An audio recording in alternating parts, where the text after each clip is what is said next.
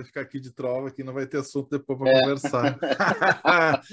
Ou já começou, né? E a gente já, começou. já começou e a gente não percebeu. O Rock Night já começou e a gente aqui está trocando ideia já há 10 minutos. Bom dia, boa tarde, boa noite, caros ouvintes, caros ouvintas do nosso querido Rock Night Conversas Aleatórias. Rock Night também lá no Instagram, rn.conversas. Nos sigam. Hoje a gente trouxe uma pessoa muito, muito especial, muito querida para gente. Ele é um rocker e ele é um rocker nighter. Ele é um dos fundadores dessa bagaça aqui uh, esteve conosco nos primeiros encontros presenciais, uh, e enfim, é uma pessoa que mora no nosso coração. Não é verdade, meu grande parceiro Felipe Guedes da Luz? Como é que tu tá? Não, não é verdade que eu vou te corrigir. Porque Ele é adora me mentir. Tu tem que entrar na minha vibe, Felipe Guedes da Luz. Tu tem que mentir ah. comigo. Brincadeiras à parte, Telespecs. Não é isso, não. Telespecs não. Ouvintes Tex. Conta a verdade pra galera.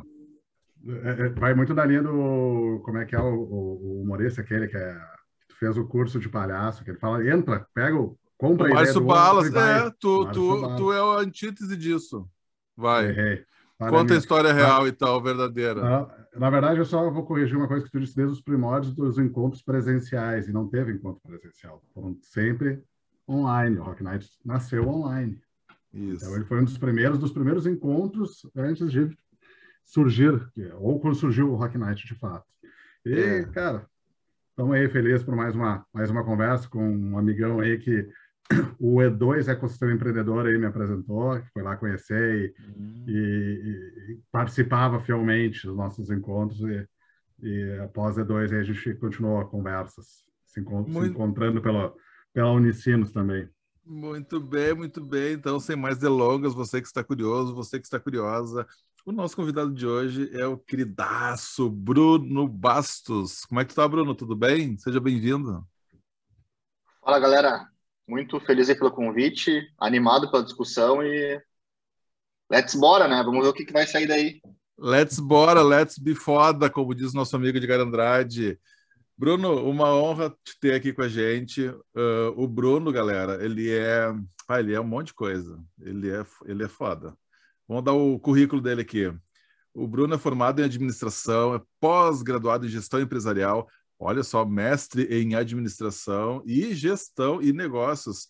Que loucura, hein? O Bruno atua junto às startups pela Business, depois tu me disse se eu falei certo. Consultoria, gestão, finanças, inovação e captação de investimentos. Uh, também junto a investidores, os educando e acompanhando em rodadas de investimento. Que texto lindo esse de LinkedIn, hein, Bruno? Ele também é head de conhecimento na Associação Gaúcha de Startups, AGS, vamos falar da AGS, e é um dos líderes da comunidade RS, que é um movimento de inovação e empreendedorismo aqui do Rio Grande do Sul, evidentemente, e também ele é head de aceleração na Stars Aceleradora, Eita, Bruno, quanta coisa. E ainda toca violão, galera. E eu tô vendo uma guitarra que vocês não estão vendo, mas eu estou vendo aqui uma guitarra. Então, duas. Rock Night vai ter rock, duas guitarras. Vai ter rock nesse Rock Night, Bruno? Eu acho que é a intenção, né? Na verdade, acho que falta rock nesse Rock Night aí. Já fazendo uma primeira, uma primeira Bora, crítica, acho que tem que ter mais rock, né? O, o o que eu faço é muito rock, né? Começando daí, eu acho. Eu vou ser bastante prolixo, pessoal. Então, caso vocês verem que, que tem que puxar, podem me, podem me cobrar aqui.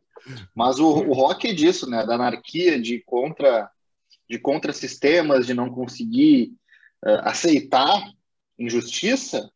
E é, essa foi uma das, das motivações para eu, uma, trabalhar com as startups e orientar a business, né? uh, ah, para esse mercado da inovação, do empreendedorismo e dos novos negócios. E até só fazendo um ponto aí, Cris, tu não errou não, é business mesmo. É business, Quando eu né? fiz a... Isso, virou bis também de apelido, mas uh, a fonética mesmo é igual o business uh, norte-americano, né? a palavra em inglês. E de onde é que surgiu isso daí, né? Quando, quando eu fundei a business, esse ano farão cinco, né? serão cinco anos já de, de consultoria para empresas, uh, um ano e pouco trabalhando com startups diretamente, mas eu mantive a mesma estrutura, o mesmo CNPJ. Quando eu fundei a business, eu procurei palavras, aquela coisa né, de brainstorm de ideias. Ah, que, como é que vai se chamar a empresa? E aí tem uma na, na consultoria tem essa essa discussão de, assim como advogados, médicos, usar, usar o nome, né? E aí usa o seu nome, é tu que tá ali, é um serviço, as pessoas vão te conhecer por aquilo. E tudo bem, mas eu não, vou, quero algo maior, quero algo que possa ser escalado, né? Não pensando em volume, mas pensando em, em qualidade de ressonância da marca. Uh, eu comecei a procurar palavras em latim, palavras em inglês e, e palavras que poderiam ser poderiam ser uh, registráveis, né? E aí eu achei a, procurei a palavra negócio em vários idiomas. Primeiro, não, primeiro fiz uma pesquisa em palavras em latim, mas era muito uhum. clichê e muita coisa já tinha. E aí eu procurei a palavra negócio, negócio em, em vários idiomas, não, não, não em inglês, né? E na, a primeira que eu encontrei, que tinha essa escrita de fato, que significa a palavra na língua nativa, se não me engano, é em polonês, né? Se eu não me engano, é em polonês, que significa business, se escreve assim e se fala mesmo, da mesma forma. E ficou legal, né? Então, tá aí o tá aí o significado. Ele, ele, ele ainda ajuda a dar nome, como é que fala? Naming para a pessoa. naming, naming, naming, claro. Ei, galera, então se você é startupeiro, startupeira, empreendedor, empreendedora, precisar de uma força para achar o nome, este também é o cara.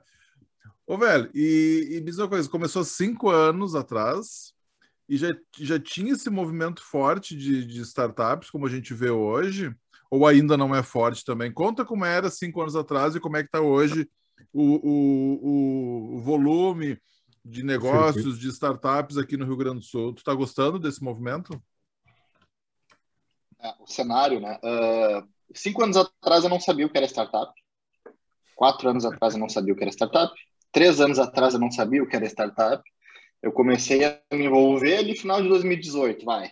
Uh, até, até fazendo também um, um, uma ponte com isso, quando começou o E2, tinha esse propósito né, de, de levar ali o que seriam, seriam startups. Sim. Quer comentar Sim. alguma coisa, Felipe? Não, é, faz sentido, é verdade. A ideia, a ideia muito surgiu disso, de, principalmente de novos negócios, mas com o tempo a gente começou a. O pessoal que vinha nos procurar eram pessoas que tinham seus pequenos negócios, ou queriam mesmo, tinham uma, uma ideia ali de algo que já estava ali tentando vender, uh, né, colocar no mercado e não estavam sabendo como. Mas isso, não, era, não era uma coisa muito de startup de fato. E sobre o E2, uh, a gente tem um episódio gravado explicando tudo sobre o E2, contando a história da fundação com os fundadores. Então, catem aí no, no, na, na, lista de, de, episódios aí de programas do Rock Night o E2 Ecossistema Empreendedor. Mas e aí, Bruno, Bruno... Segue, segue, o, segue o baile. É, e, e, hoje, tu sabe o que é startup? é hoje, hoje dá para se dizer que sim, né?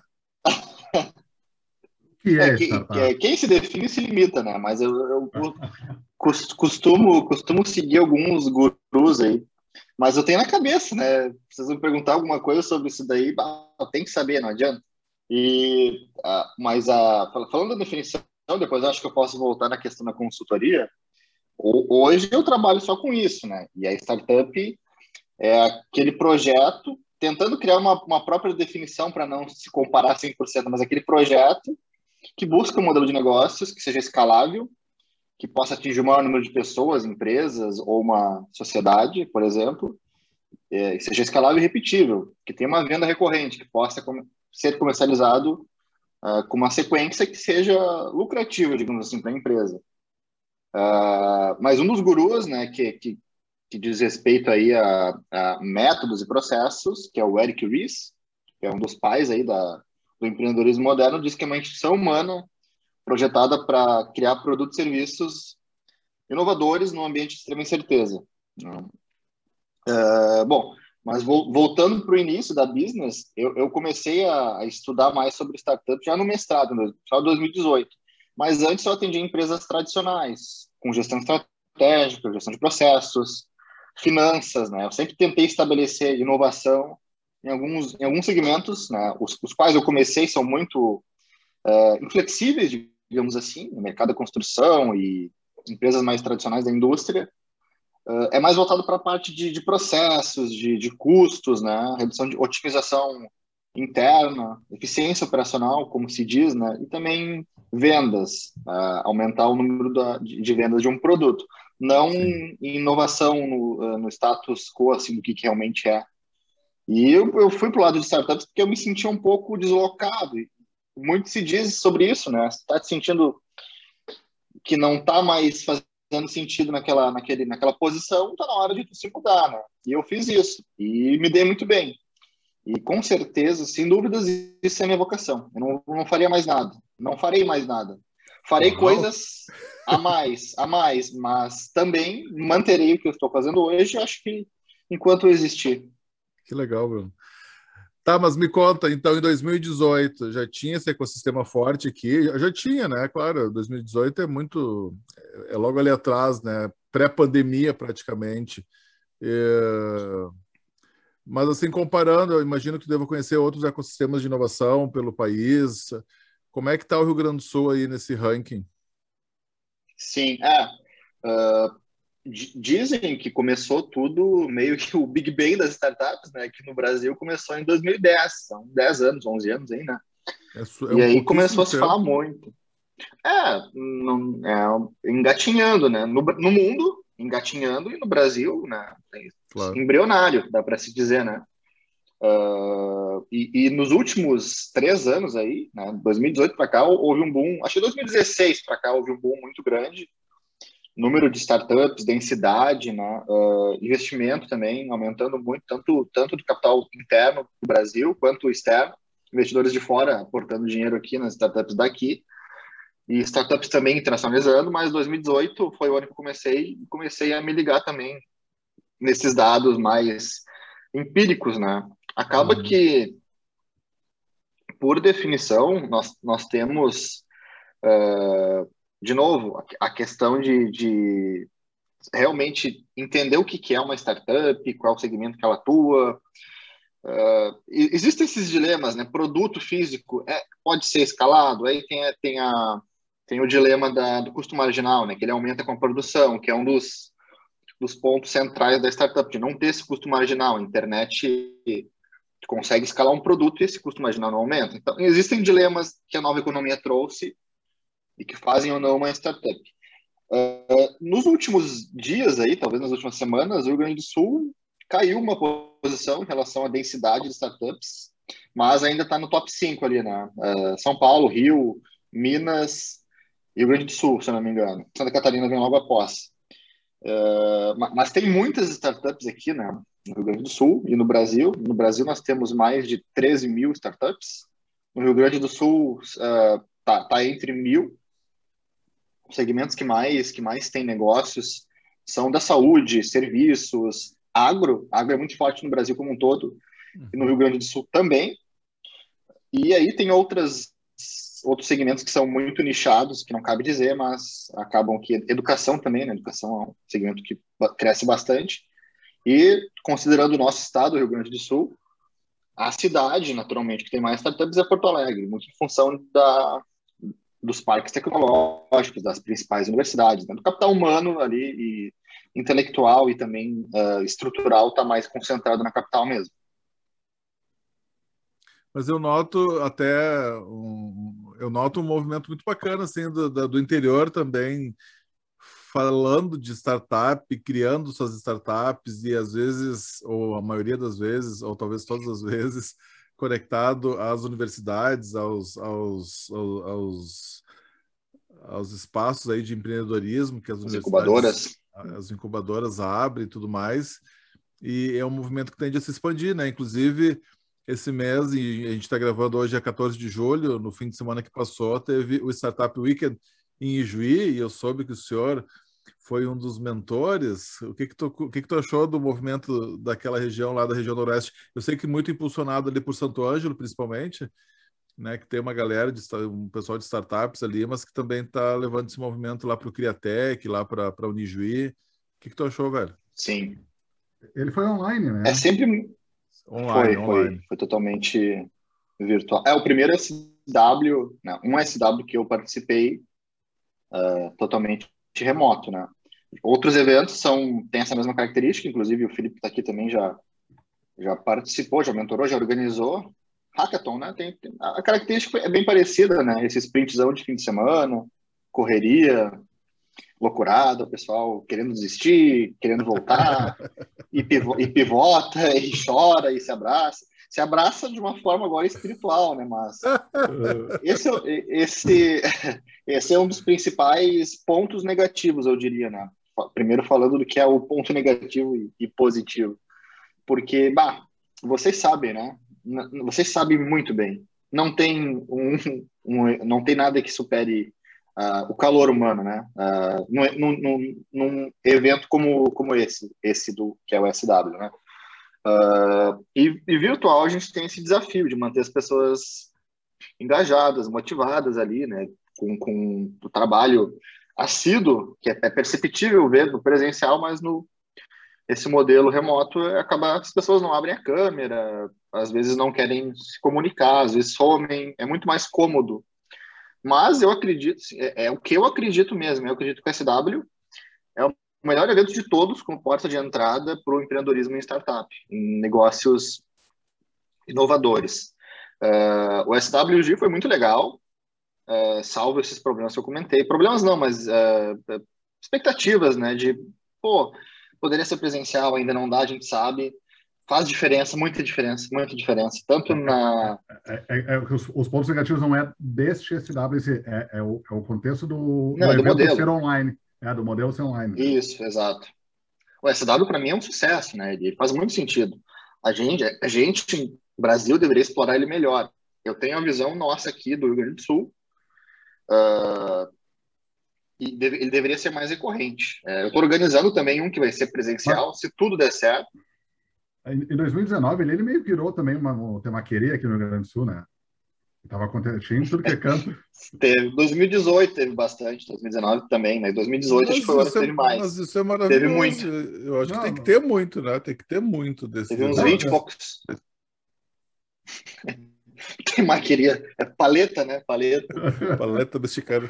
Não, eu, eu concordo, que tem, concordo que tem que ter um monte. É, paleta mexicana. Eu sou um, eu sou um também, assim como o Bruno, que defende que Uh, eu muito falei em cursos que eu dei, agora recentemente, eu falei, cara, quem quer empreender, quer entender como é que é um contexto de empreendedorismo, vai melhor curso que tem e, e rápido para ver o que, que é esse mundo de empreender, vai fazer um SW. Custo-benefício? Cara, uh, tu vai ver o que, que é te sentir na pele num, num curso, uma imersão de fim de semana, e, cara, daqui a pouco tu vai sair dali até com um próprio negócio. É, é, mas, óbvio, para mim, eu falo assim, é, mais contexto de é. hoje, tem que fazer no presencial. No presencial, que. Ah, online, beleza, tem ali, se a, se a pessoa se, uh, cair de cabeça pega fogo, no pega contexto. Fogo. É, no, no, no, se cair de cabeça, for direto, focar ali, pô, dá para fazer um negócio muito bacana, óbvio. Assim como o Bruno disse, o presencial é, é demais. Mas e, e Mas aí o... que tá o Segue Bruno. O, o early adopter, né, o, o, usuário inicial, ali, o, o, que tem a primeira, a primeira, o primeiro encontro com, com esse mundo, né, ele não consegue aproveitar 100% do que é a experiência SW de, de, modo remoto, né? Então, essa é uma das minhas maiores críticas. O que, que eu é, não deveria ter o evento? Não, acho que acontece o evento. Só que são expectativas um pouco diferentes do que é a apresentação né, em si do evento, porque isso de, de, de olhar as pessoas, de tocar as pessoas, de pegar um post-it, colocar na parede, de colocar na cartolina, escrever com a tua letra ali, né? e briga mesmo, e, e almoça junto, e discute, nada, nada supera isso.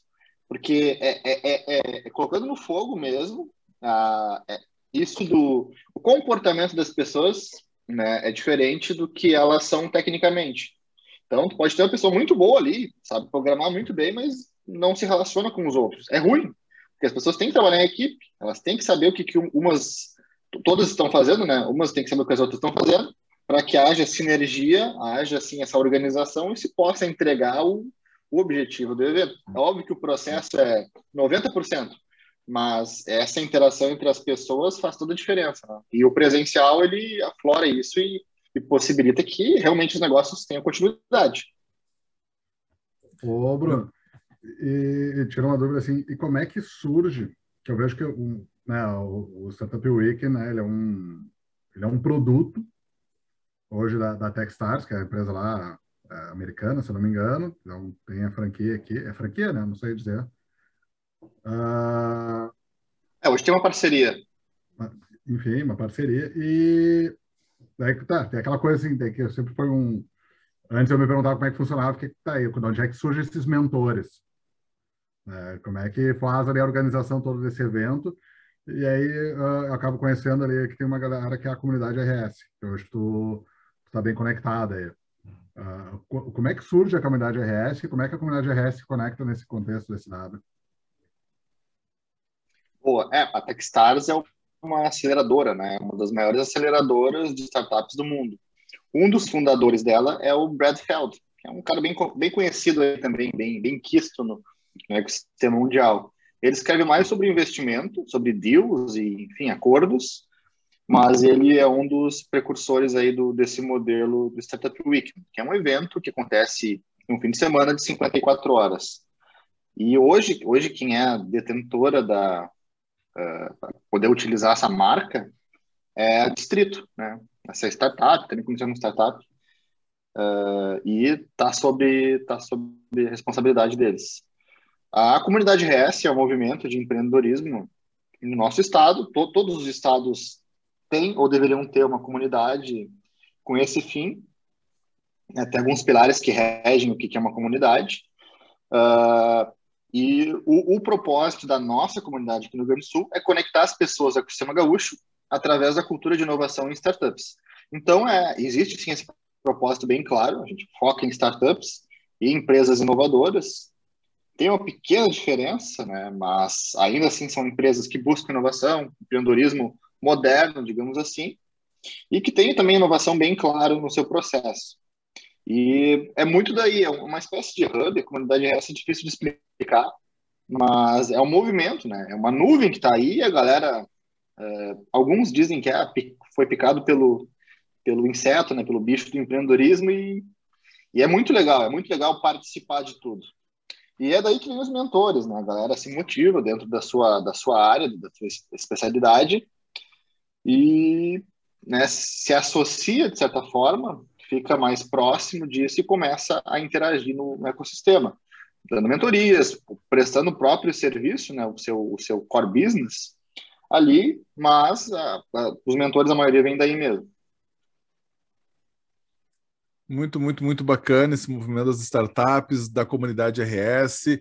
E aí também tem um, uma outra entidade, associação, que é a AGS, Associação Gaúcha de Startups. Como é que ela conecta tudo isso? Quem, quem conecta quem aqui, Bruno? Boa. Quem, veio, é, quem veio primeiro, o, o ovo ou a galinha? É, é, é, eu, eu acho, é, é, como a comunidade não tem um CNPJ, né, ela não tem um estatuto, ela, ela não existe juridicamente, é um movimento, a AGS formalmente veio primeiro, a do de 2015.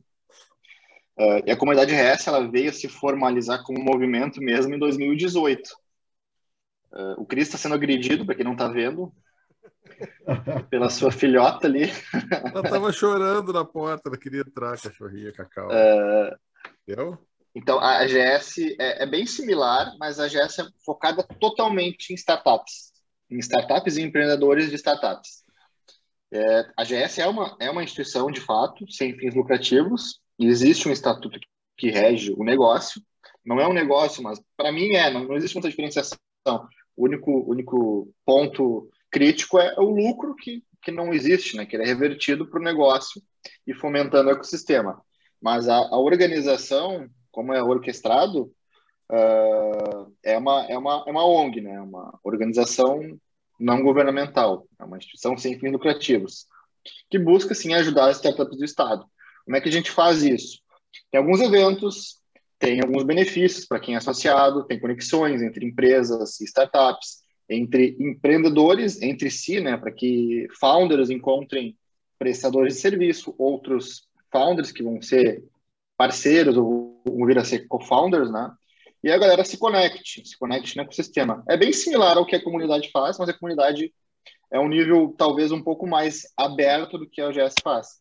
Mas, se fosse hierarquizar, a comunidade é esse movimento mesmo, ecossistema, é tudo. Tudo que é relacionado a esse a, a este é, segmento dentro do Estado, que é relacionado à inovação, a gente pode qualificar assim, não é totalmente certo, mas pode qualificar assim. A GES está dentro desse ecossistema que a comunidade abraça, né? É, focada mais em startups, em, em dar subsídio para que essas as startups deem certo, elas consigam avançar. E a, o jeito que a gente faz isso é conectando elas, é ensinando-as, é, buscando proximidade com outras empresas, né? E também aproximando de investidores, essas quatro verticais. Daí lá na AGS tu é head de conhecimento, que eu acho que é isso que tu faz bastante lá, né? Tu, tu, tu leva esse conhecimento, leva ou organiza isso dentro da AGS. É, eu, eu, vejo, já participei de alguns eventos que tu que tu estava promovendo pela AGS, né, sobre temas específicos. Essa é uma das funções também do head de conhecimento? Isso, justamente, é, é levando conhecimento para os empreendedores, para as empresas mesmo, e dando uh, essa, essa condição para que eles tomem decisões mais conscientes, né? para que eles se aproximem de outras pessoas de uma forma mais harmônica, que não seja uh, tão, tão incipiente, tão rasa. Uh, olhando pelo ponto de vista de uma SW, por exemplo, né, fazendo a ponte com isso, as pessoas se conhecem no fim de semana, né? Sim. Talvez uma semana, duas depois, elas já sejam sócias e as pessoas não se conhecem de fato. Se conhecem tecnicamente, se conhecem do ponto de vista né, uh, uh, da, da, sua especialidade, da sua formação, né, mas não tem como avaliar uma pessoa num fim de semana. Tem que conhecer ela seis meses, um ano pelo menos, né? Para te entender dessas variações, como se fosse mercado de ações, né? Desce, sobe, como é que as pessoas se comportam né? nesse, nesse contexto, é, nesse ambiente, né? com, com essa essas variáveis aqui. Então, o que a gente faz é, nesse aspecto relacionado a conhecimentos é levar tanto conhecimento técnico quanto comportamental. Eu, eu coloco muito do que eu acredito nisso, eu tenho, eu tenho liberdade para fazer isso. E, e até o, o, o, lema, né, a frase que mais utilizo na minha empresa, uh, na business, é para impactar negócios positivamente, acreditamos em torná-los independentes. Por quê? Porque eu acredito que, que as pessoas elas precisam ter independência, precisam ter consciência, que é diferente de inteligência, né? Precisam ter consciência para tomar decisões assertivas. Então, eu trabalho muito com educação. As pessoas elas têm que aprender a ser empresárias, bons empresários, né? E só dando uh, realmente o que acontece, né? Uh, friamente o que acontece nos negócios, as pessoas conseguem ver o que fazer para evitar erros, ou até mesmo aprender por esses erros e tomar decisões acertadas posteriormente. O que eu tenho percebido aqui no estado é que tem vários programas, iniciativas, e eu quero que tu me corrija se eu estiver equivocado, de outras empresas ou empresas tradicionais demandando serviços e produtos das startups. E eu vejo isso como um problema bom, porque daqui a um pouco essas startups já não estão dando conta de atender essas demandas. E são várias iniciativas né, de governo, de universidades. Tem uma iniciativa muito bacana também que está uh, sendo coordenada pelo governo do estado, que é o Startup Lab Hélice. Enfim, que é organizar, a, a exemplo do que já existe ali na Serra Gaúcha, o Instituto Hélice, né, que conecta várias empresas ali para também encontrar soluções para esse pool de empresas que fazem parte. Como é que tu percebe esse movimento? Assim, claro, eu, eu entendo como uma coisa super bacana, mas eu noto também que ainda faltam soluções. A gente precisa de mais startup, não é verdade?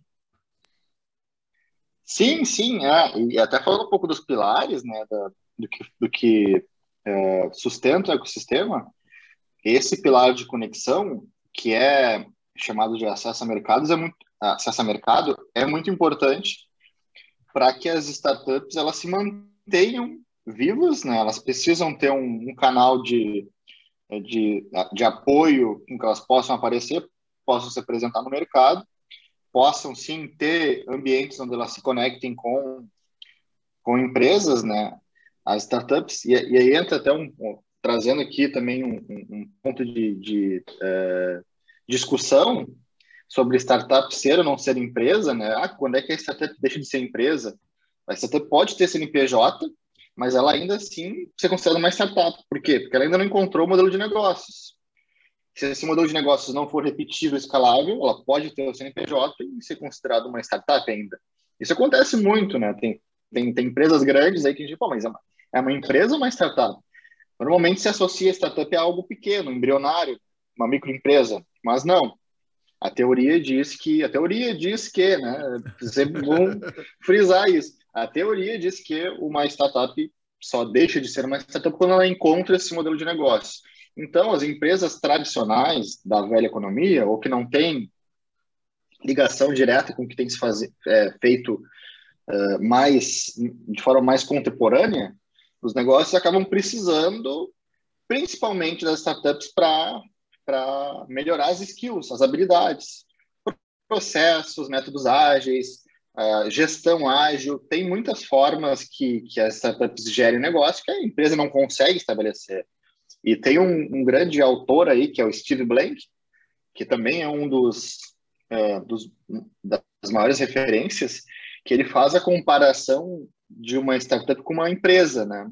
É, e, e, aí comparando, sim, uma startup moderna, enxuta, que utiliza métodos ágeis e processos uh, ágeis também, né, para gerir o negócio, tocar a operação com uma empresa tradicional, hierárquica, decis, uh, decisões centralizadas, né, não existe essa, essa abertura que a startup tem.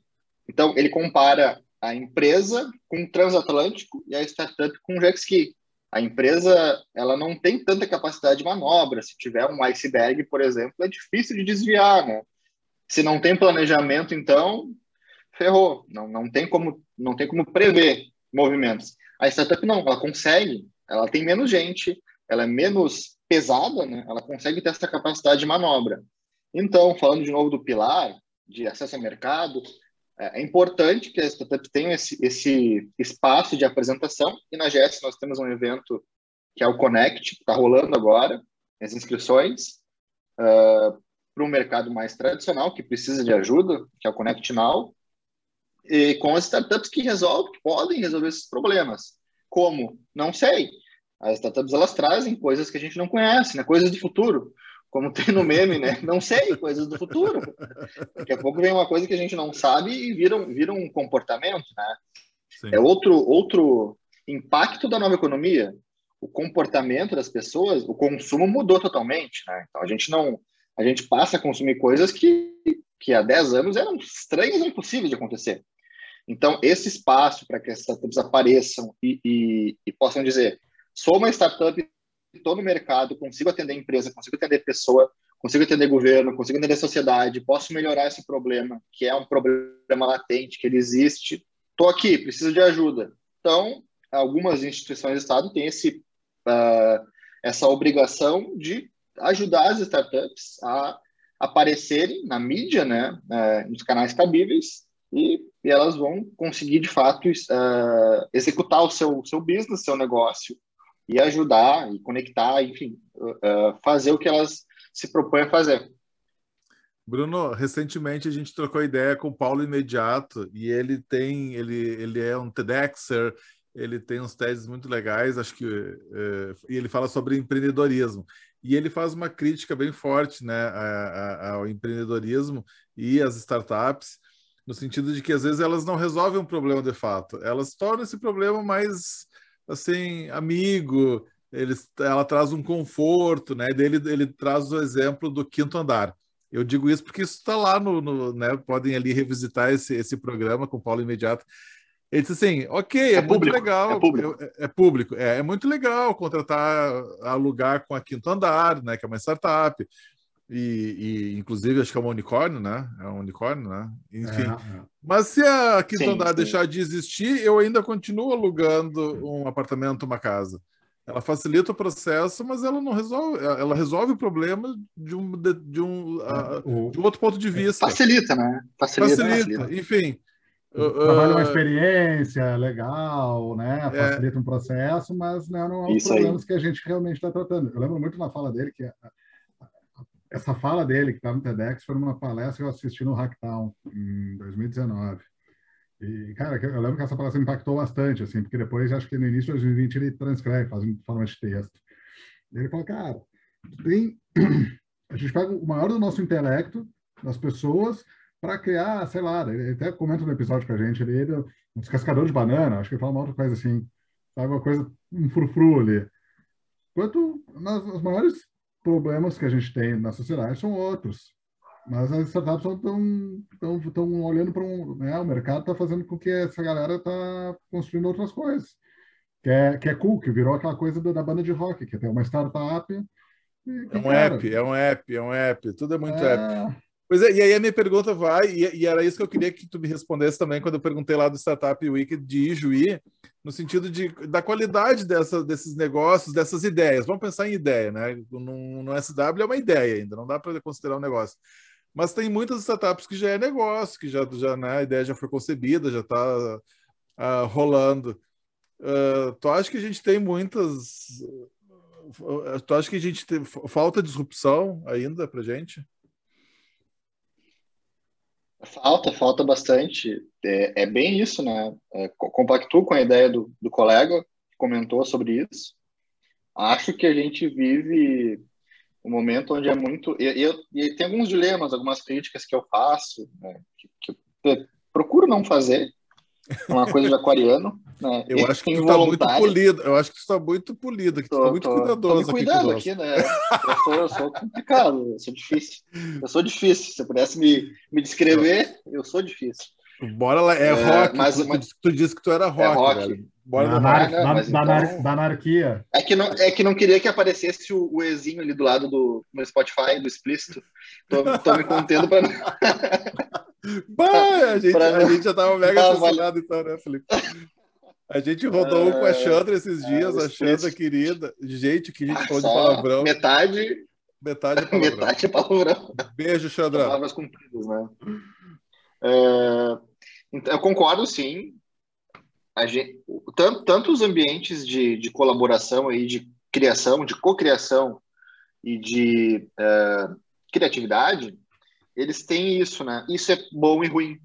No mesmo momento que tu dá, que tu dá e que tu propõe, é, é que acho que tu dá é meio, talvez seja pejorativo nesse caso, mas que tu dá liberdade para a pessoa é, inovar, inventar, sai isso, né? Acaba saindo, saindo ideias que não tem pé nem cabeça, que não fazem sentido.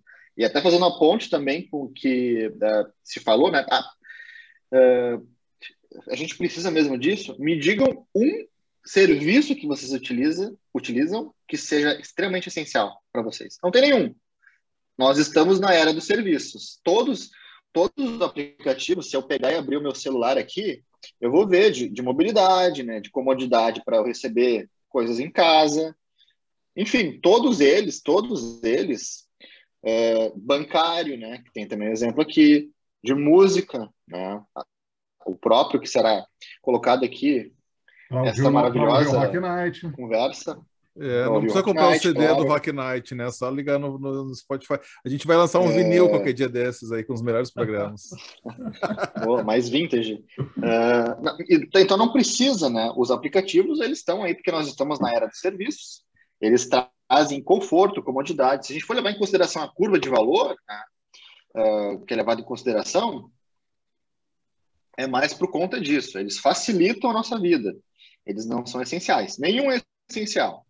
Eles facilitam. Uh, mas, com isso, uh, nesses ambientes onde é, é aberto a pessoas terem ideias, saem muitas coisas.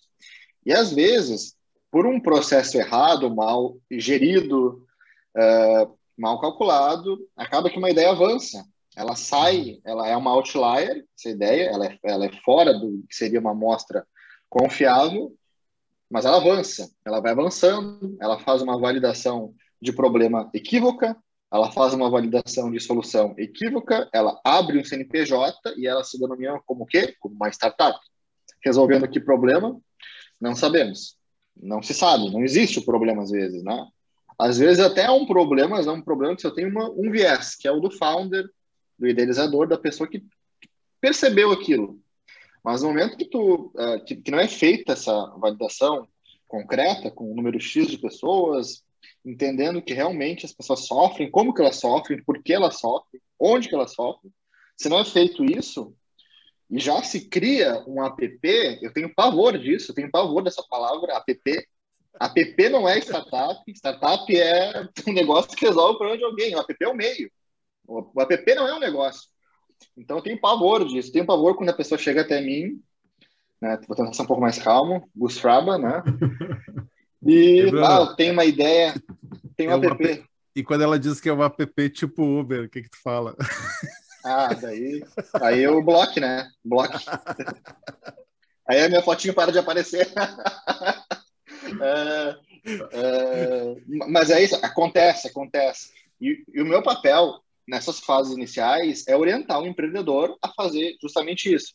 Validar se a ideia existe, a, desculpa, se o problema é real, né, que essa ideia realmente pode ser avançada, e a partir disso, né, é um processo, é um processo comum que a gente tenta auxiliar os, os empreendedores de avançar, cuidando dos detalhes, olhando ponto a ponto o que pode ser feito para conseguir entregar de fato esse valor, né? porque às vezes os negócios eles não conseguem cumprir o fim para que vieram, né? Que é, é, os negócios, o modelo de negócios das startups deve criar, entregar e capturar valor. Então se cria alguma coisa, uh, mas as pessoas não conseguem consumir e consequentemente não tem o feedback que retroalimenta isso então, Sim. não dá para saber se gera valor. É um produto que está pronto ali, né, que dá para dá tangibilizar. Um aplicativo é fácil de fazer, quem sabe programar faz. Vai estar tá lá, vai estar tá pronto, né? Mas as pessoas não vão consumir, não tem como vender, não tem como entregar valor. E, e por isso não tem como capturar o valor. O usuário não consegue dizer, pô, mas para que, que serve isso? Né? Ou, ou deveria dizer, bah, gostei, resolve meu problema, deixa mais ágil a minha empresa, deixa a minha vida mais fluida, pensando na pessoa física que está utilizando. O governo, às vezes, pode reduzir a burocratização, né? Uh, mas, de fato, se ideias, ideias não, não validam nada. O que valida realmente é o problema existir e que as pessoas sejam proativas, sejam executoras e consigam, sim, estabelecer essa conexão no mercado. Bueno, que essa conversa nossa aqui sirva apenas assim de uma crítica para pessoas empreendedoras que estão querendo empreender, que avaliem com, com criticidade a sua ideia, né? Mas jamais aqui a gente quer dizer que não não não coloque ele na, na, na rua, né? Pelo contrário, acho que a gente tem que ideias boas, ideias ruins, acho que a gente tem que colocar o bloco na rua, tem que botar a cara tapa, tem que utilizar os canais que a GS que a comunidade RS disponibilizam, que todo o, o Sebrae é um super apoiador de startups aqui no Rio Grande do Sul também, né? Enfim, várias entidades aqui apoiam esse movimento aí que, que movimenta a economia, gera emprego, gera renda e é fantástico. Então, a gente acha que nesse, nessa parte aqui do programa a gente olhou o copo meio vazio, né? Vamos, uh, vamos olhar a, a outra parte do copo, que é de startups incríveis, empresas incríveis que estão resolvendo problemas incríveis. Agora, no Covid, a gente viu a quantidade de startups desenvolvendo solução que salvou vidas. Então, acho que isso é bem importante a gente enfatizar também. O Bruno foi buscar um livro. Só Bruno. o Bruno, aqui... o Bruno é o cara o, dos livros. Que livro tu foi buscar para gente aí, velho? Eu fui, eu fui pegar um livro que é extremamente importante, que é o do Steve Blank, que é o Manual do Empreendedor que fala muito sobre isso, desse processo de validação, de identificar um problema, de encontrar uma demanda, né, de conseguir entender como que a startup escala.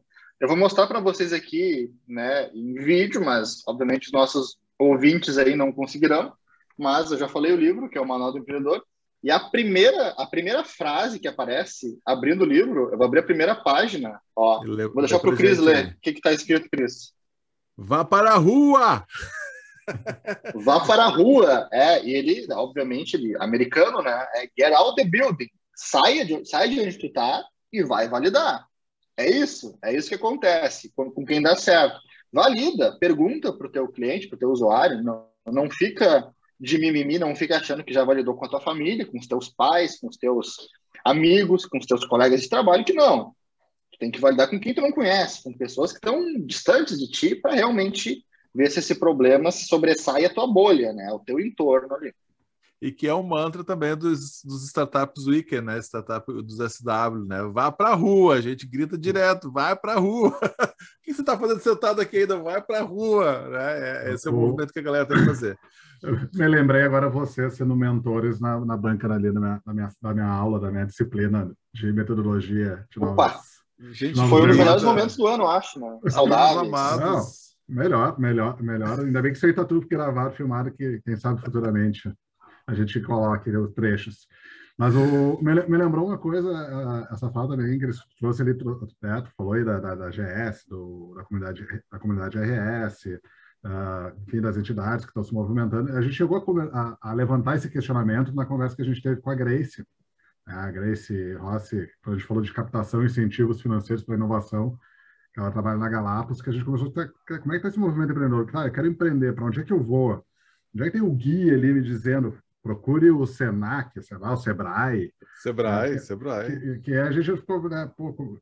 E, e, tem pouco isso, né? Para quem quer começar a empreender, talvez onde é que eu começo a me achar, procurar o, o que, que, eu pesquiso. Acho que a universidade e, também é um. É, dentro da universidade acho que é muito pequeno, assim, até talvez começando algo tipo, não sei, estou dando uma exposição minha aqui. Uh, e aí o que veio por nós assim, ah, acho que a primeira coisa realmente é o Sebrae, mas não sei aquela coisa, para onde é que, como é que eu me conecto nesse contexto? Teve um dos alunos meu que falou isso, acho que perguntou para o Bruno, cara, como é que eu, tá aí, como é que eu faço para me conectar? Onde é que está essa gente? Se eu quero cara, conecta com o Bruno, caros ouvintes, deixaremos aqui os contatinhos do Bruno. Agora business. o Bruno, business com B-I-Z-N-E-S.com.br. Vai estar tá tudo é. na descrição do é. vídeo, Bruno, não te preocupa. Né? Agora o Bruno vai ser o nosso Sebrae. Manda aí, Bruno. É boa. É, o, o, o Sebrae, ele é um grande fomentador, um grande apoiador dos empreendedores, dos empresários, das micro e pequenas empresas, né? Serviço de apoio, né? É, é, é a sigla Sebrae, para quem não, não sabe o que é que está ouvindo ainda, é o serviço de apoio, micro e pequenas empresas do Brasil. E também nós temos os programas uh, do Start, Start RS, né, que são relacionados às startups, tanto em fases iniciais quanto em fases de início de vendas e fases de escala. Mas, uh, até no mestrado, eu desenvolvi um estudo, publiquei artigo em relação a capital semente, né, que é um, um, um, um, tipo de investimento intermediário aí nas startups que estão começando até uma venda, uma venda média, nada muito, eu, eu, tinha, muito eu, que tenha muito alcance. Eu, tinha separado aqui que é um momento ia vir também essa pergunta, né? Que para dar quais, quais, são as condições para o sucesso de empreendedores de startups de fase early stage que buscam investimentos de capital semente. O que, que seria esse capital semente? O que, que seria o early stage? Que Onde é que veio esse boa, estudo? É, que, o Bruno. no próximo episódio. o Bruno pergunta inteligente, Felipe. Que pergunta inteligente, Felipe. É que essa, essa pergunta é o título da minha dissertação, né? Eu ia perguntar, tá, tu colou da onde essa pergunta, tá, Felipe? Tá, tá botando num pedestal, mas não. Bom, uh, aí eu desenvolvi, eu fiz esse estudo, né? Porque está associado também ao, aos, aos, uh, ao percentual que o Sebrae traz ali de fracasso dos empreendedores de startup. Tem alguns, alguns motivos mapeados e boa parte deles são relacionados à gestão. Então eu, eu estudei e não, peraí, se é relacionado à gestão, se não é relacionado à política, à economia, ao, ao, difícil acesso em alguns lugares de tecnologia, à legislação, ao ambiente regulatório como um todo, não. Então, são problemas que são resolvíveis, eles podem ser evitados, eles podem ser mitigados e pode melhorar. Então, eu desenvolvi, sim, este um estudo, né, que foi minha dissertação, e também eu escrevi um artigo para a Universidade de Poitiers, na França, Hum? E hum, aí, né? eu. É?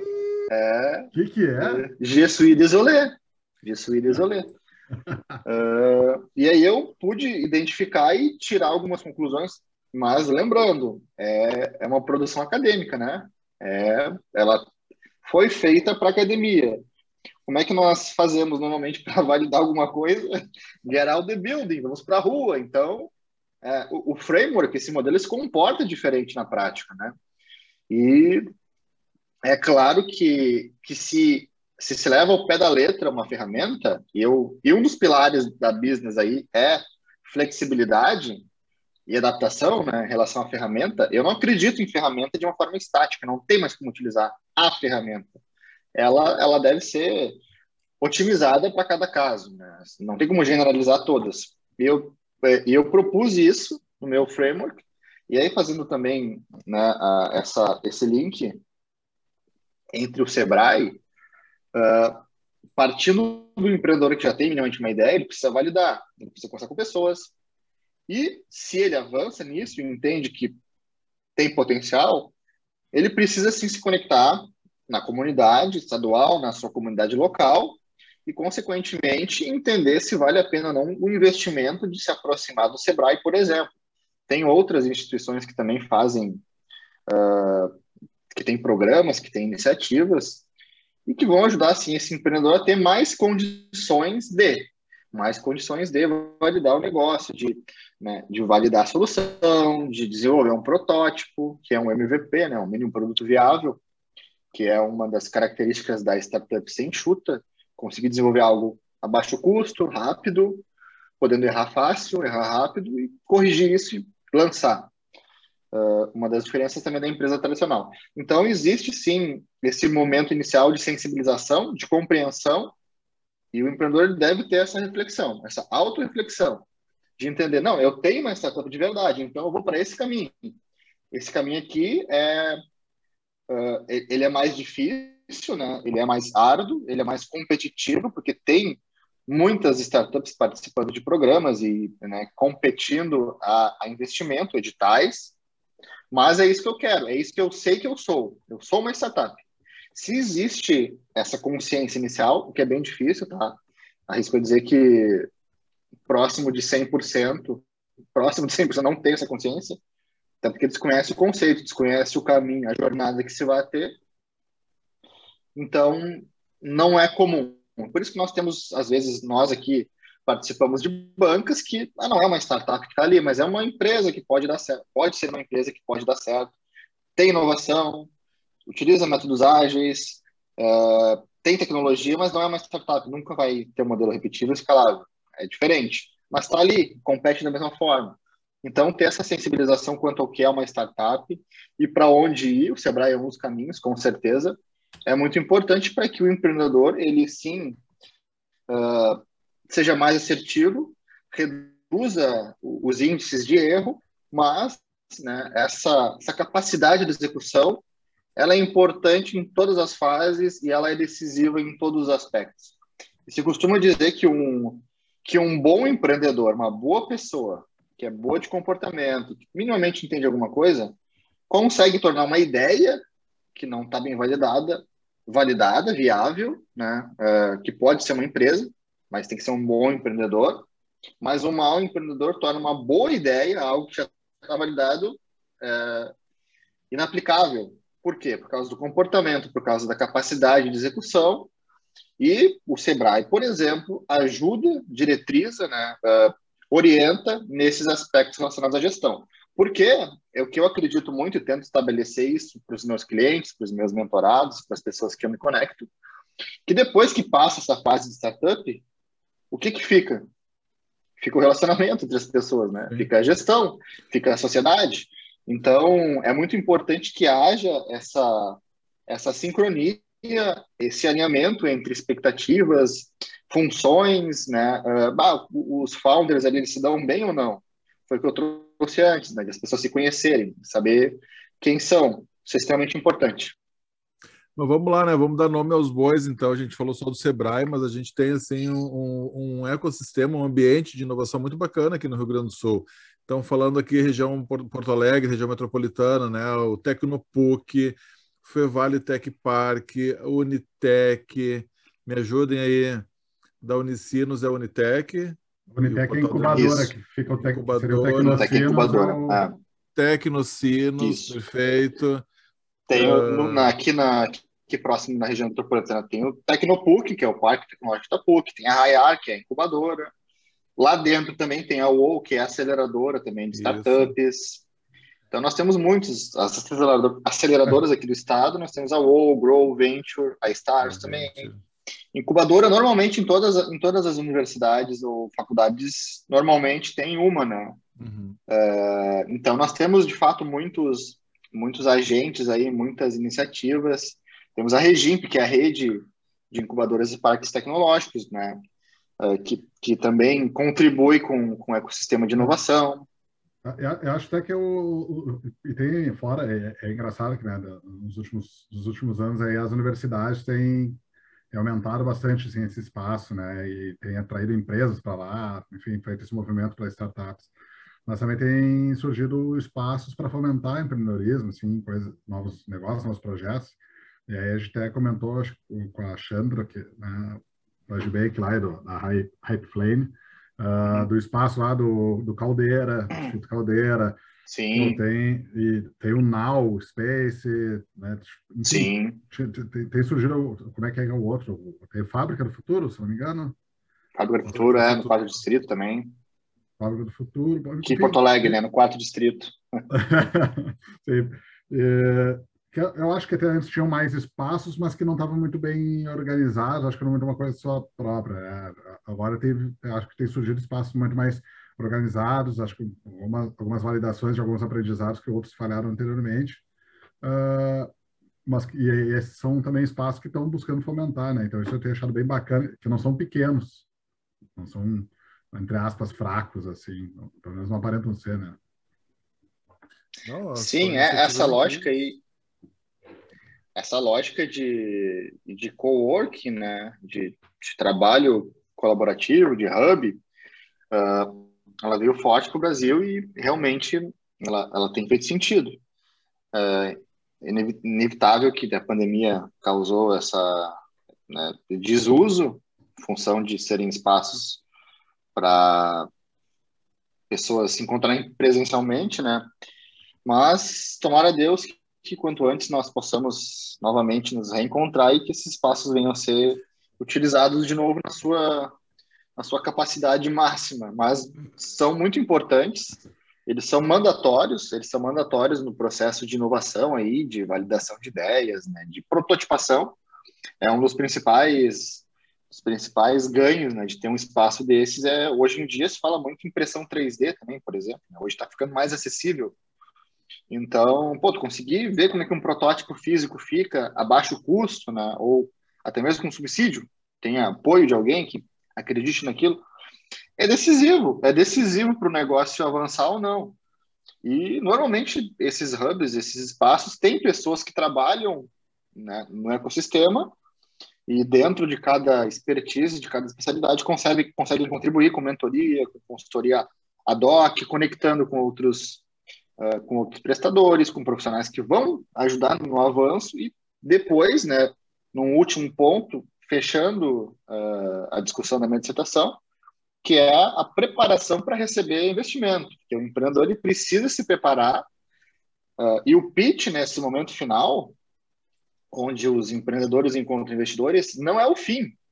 Não é, beleza, gostei, vou investir. Não é assim que funciona. Quem achava que era, desculpe, empreendedor, empreendedora, mas não é assim. O pitch é, é 1%, talvez nem 1%, né, do que vocês vão, vão passar. Bruno, a gente falou da AGS, falou da comunidade RS, falou da business e falamos do ecossistema de inovação e de, de para startups aqui no Rio Grande do Sul. E tu falou de, de aceleradoras, né? Tu citou a Venture e citou a Wall, a Wall e tu trabalha numa também, né? Tu é head de Pro aceleração Stars. na Stars. O que, que é um head de aceleração e o que, que é uma aceleradora, velho? Conta pra gente. Aceleradora é uma empresa que investe em projetos, negócios inovadores. Ela tem esse objetivo, esse é o core business dela. Ela, ela capta investimento e aí o modelo de captação é, depende, né? Uh, depende muito, tem fundos, tem, tem uh, grupos de investidores, investidores anjos que estão ali dentro. Uh, ela, ela junta esse dinheiro e investe em algumas empresas de tecnologia buscando ter um retorno acima do que é muito alto. Do que é muito alto, com bastante risco, é capital venture, né? É capital de risco mesmo, é dinheiro de risco, dinheiro para investir e apostar. Então, normalmente se fala aí que uma saída, né, um exit, termologia das startups aí falando, uma saída boa para um negócio é 10 vezes, 15 vezes. Então, a startup investe 50 mil reais por uma participação qualquer naquele negócio, buscando daqui a um tempo ter 500 mil, um milhão, né? 15, 10 a 20 vezes aí é, é, bem, é bem comum acontecer. E a, e a aceleradora tem o objetivo de ajudar a acelerar, literalmente isso. Com mentoria, conectando com parceiros, com, dando benefícios, dando um espaço físico, né, dando outras formas de apoiar a startup, né, ajudando a tomar de decisão, contribuindo também com o desenvolvimento do seu produto, do serviço, né, colocando aquele produto no mercado.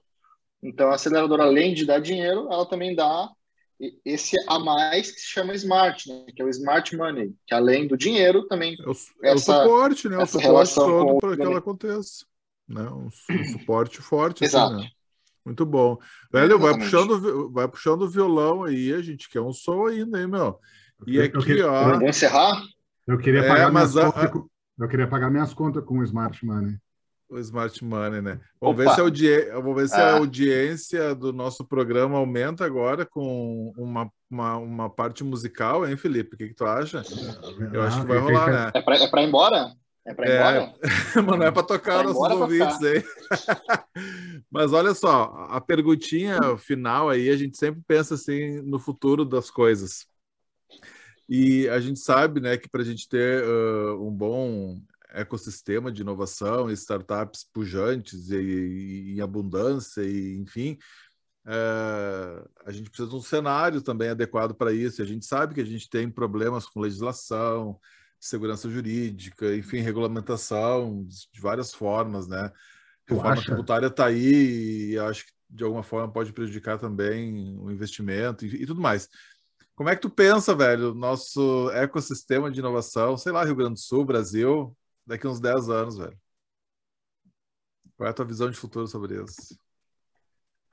Olha, uh, micro, microações são constantemente realizadas para apoio, né? Uh, desses pilares também que eu comentei do ecossistema, alguns deles são de aumento de densidade, que ações têm que fazer. O que, que tem que fazer, por exemplo, para que as startups não saiam do Rio Grande do Sul, não saiam do Brasil ou se mantenham vivas? Então, é, esse, esse ambiente regulatório é um pilar. Acaba que no Brasil a complexidade tributária é tremenda, né? Muito difícil. E além de ser complexa, ela é pró-governo, ela é pró, é, ela é contra o empreendedor, não ajuda mesmo. Acaba que nós temos algumas ações aí que têm surgido, né? A lei de incentivo, investimento anjo, enfim, tem muitas ações que, que surgem mas acaba que elas vêm de uma prática de mercado. Muitas vezes acontece assim. Então, já, já se praticava isso, depois se faz uma lei, depois se regulamenta. E está errado. É, o Estado deveria pensar antes para ajudar depois, né? Não ser assim remediativo, ser preditivo. Uh, mas daqui a 10 anos, eu acredito que vai aumentar, vem aumentando né, o número de investimentos no Brasil, no Estado também, o número de startups só aumenta. Nós tivemos um pequeno aumento só em 2020 em função da pandemia, mas esse ano veio com tudo. No Brasil, no primeiro trimestre, foi investido, se eu não me engano, praticamente o que foi investido no ano inteiro é, passado, né, comparando, comparando períodos. Então, tem muito capital de risco aqui no Brasil e também no Estado. E um dos objetivos é esse. Eu acho que as startups elas morrem um pouco por falta de gestão um pouco por não ter grana, por não ter esse acesso a mercado e, e acesso a capital. Tanto as startups não conseguem aparecer, quanto elas não conseguem se preparar para receber investimento. Né? Então, se tiver esse tipo de ação, é óbvio que as startups elas têm tomado e vão tomar ainda mais é, espaço no mercado. Elas, elas têm de coabitar junto com as empresas tradicionais e com os outros agentes e entes do ecossistema. Só que ainda existe um pouco de preconceito, um pouco de despreparo, né, para que haja um ambiente harmônico entre empresas, startups. Né? Se a gente for considerar a, o tripé ali, que eu considero um quadripé, né, entre universidades, governo, empresas e as instituições, uh, tendo em vista o Sebrae e a EGS, por exemplo, nós vamos ter um ambiente mais harmônico, mais produtivo, né, e que vai realmente contribuir muito mais para para o crescimento, desenvolvimento social. Né? Acredito. Vamos ver, né? Vamos ver. Daqui a 10 anos vocês me cobram. Isso está gravado, turma. Bruno Bastos, valeu, querido. Muito obrigado pela tua fala. Uma aula sobre esse movimento né, da nova economia, startups, tecnologia. Uh, enfim, valeu demais aí a tua participação. Eu aprendi muito. Felipe Guedes da Luz, o que, eu que tu agradeço. Eu, eu não aprendi nada saio com mais dúvidas, isso que é melhor. Que bom. É, isso que é bom. muito melhor ainda. bom. Rock Night também lá no Instagram, rn.conversas. Sigam a gente, fiquem por dentro de todas as nossas conversas, nossos bate-papos, nossas aventuras e desventuras por aqui. A gente se despede com um som do Bruno Bastos. Contigo, meu velho, toca o que tu quiser. O, o, o, que, vocês querem ouvir? Um sertanejo. sertanejo aí. Infelizmente, infelizmente, eu não sei nada, eu acho. Né? O Dreyson pediria o Raça Negra aqui, com certeza, né? Ah, também não vai. Que que... Então, em homenagem ao dia de ontem, dia do rock, vamos de Amigo Punk, quem sabe?